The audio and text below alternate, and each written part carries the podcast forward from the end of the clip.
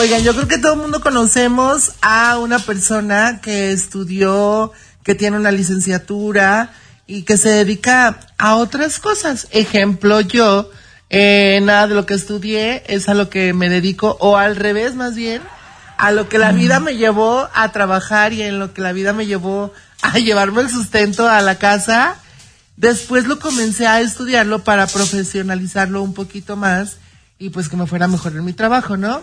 Sí. ¿Cuánta gente conocemos así? Y ustedes que tienen hijos les pregunto, si ustedes eh, le, le, ¿cómo se le, se le podría decir?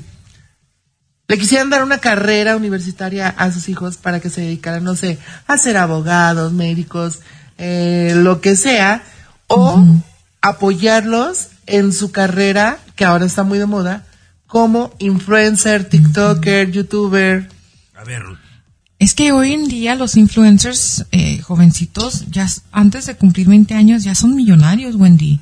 O sea, es- estamos viviendo en una época donde dices, wow, es necesaria la universidad porque ya eh, haciendo videos en YouTube, este, eh, TikTok, o- Instagram, todo eso, o sea, ya te haces de bastante dinero, pero obviamente yo, siendo madre de un varón que está yendo a- al, al colegio, este, yo definitivamente yo le digo, mira, tú quieres hacer lo que tú quieras, pero por lo menos saca el, el- lo que es el bachelor's, ¿no?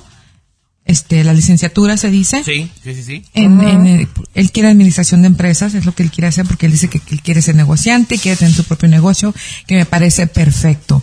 Pero ya sacarlo de la escuela o que, que deje la escuela para hacer eso, no sé. No, yo sinceramente no estoy de acuerdo. A ver, yo no tengo hijos, pero tú, Tommy, Yo sí, y te digo algo, por ejemplo, eh, tengo una graduada, ¿verdad? De psicóloga que trabaja en otra cosa. Tengo otro a punto de graduarse con una deuda que te vas para atrás cuando te la diga. Sí. Y, y la gran mayoría de la gente termina haciendo otra cosa que lo que estudió, con una deuda inútil. Ahora, por ejemplo, eh, eh, en mi caso, ¿verdad? Yo estudié un curso de comunicaciones y yo le echaba todas las ganas, pagaba mi dinero, él era el estudiante del mes casi todo el año. Y llego muy contento en mi primera chamba en radio y me di cuenta que no sabía absolutamente nada. Nada. Nada. Aprendes en el camino. Antes de trabajar en radio, yo eh, manejaba un grupo de restaurantes y en ese grupo de restaurantes me tocó tener como lavaplatos, como cocineros, como meseros, a gente que en nuestros países se graduaron de profesores, de abogados, de contadores. O sea, una carrera no te garantiza que te va a ir bien en la vida, ¿eh? Tienes mucha razón. Y yo lo veo mucho en mi trabajo. Los que trabajan de asistentes legales tienen licenciaturas hasta maestrías en, en cosas que no tienen nada que ver en lo que trabajamos.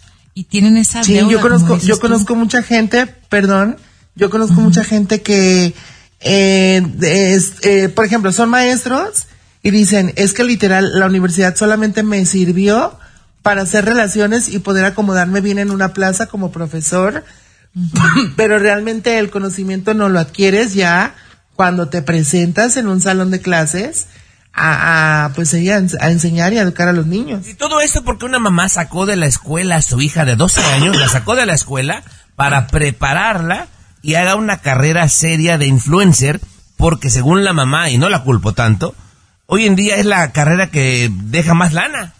O sea, recibes millones sin endeudarte con una carrera universitaria, chicas. Bueno, Pero también, pienso. ¿quién asegura que le vaya a ir súper bien?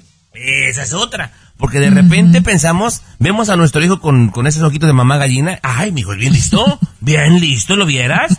Bien, bien guapa. Y, y realmente no lo son. O sea, hay que, hay que estar convencidos de que sí hay talento, porque se requiere talento. Ha- Hablando, hablando de esta precisamente, en esta misma carrera de radio, yo he visto muchachitos que estudiaron una carrera de seis años y ganan 17 a la hora. Y he trabajado con güeyes que no terminaron de la secundaria y ganan millones.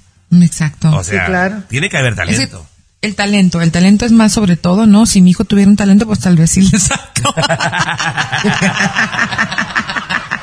Miren, yo tengo una prima que tiene como cuatro hijos y, por ejemplo, ella los ha apoyado en lo que ellos han querido hacer.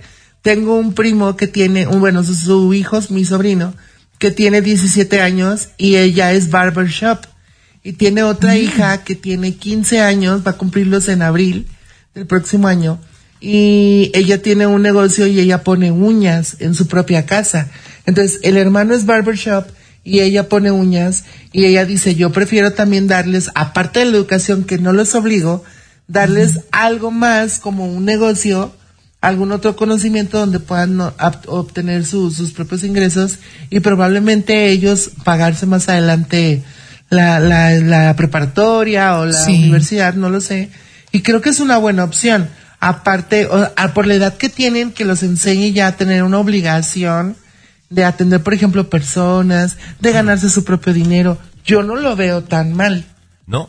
Incluso No, yo creo que si les empezara a ir súper bien en ese empleo, pues que dejen la escuela. Yo lo veo de esa manera. De- mira, decía, para concluir, decía mi abuela Altagracia, para que no te mueras de hambre, mil veces un buen oficio que un mal estudio. ¡Ah! Eso.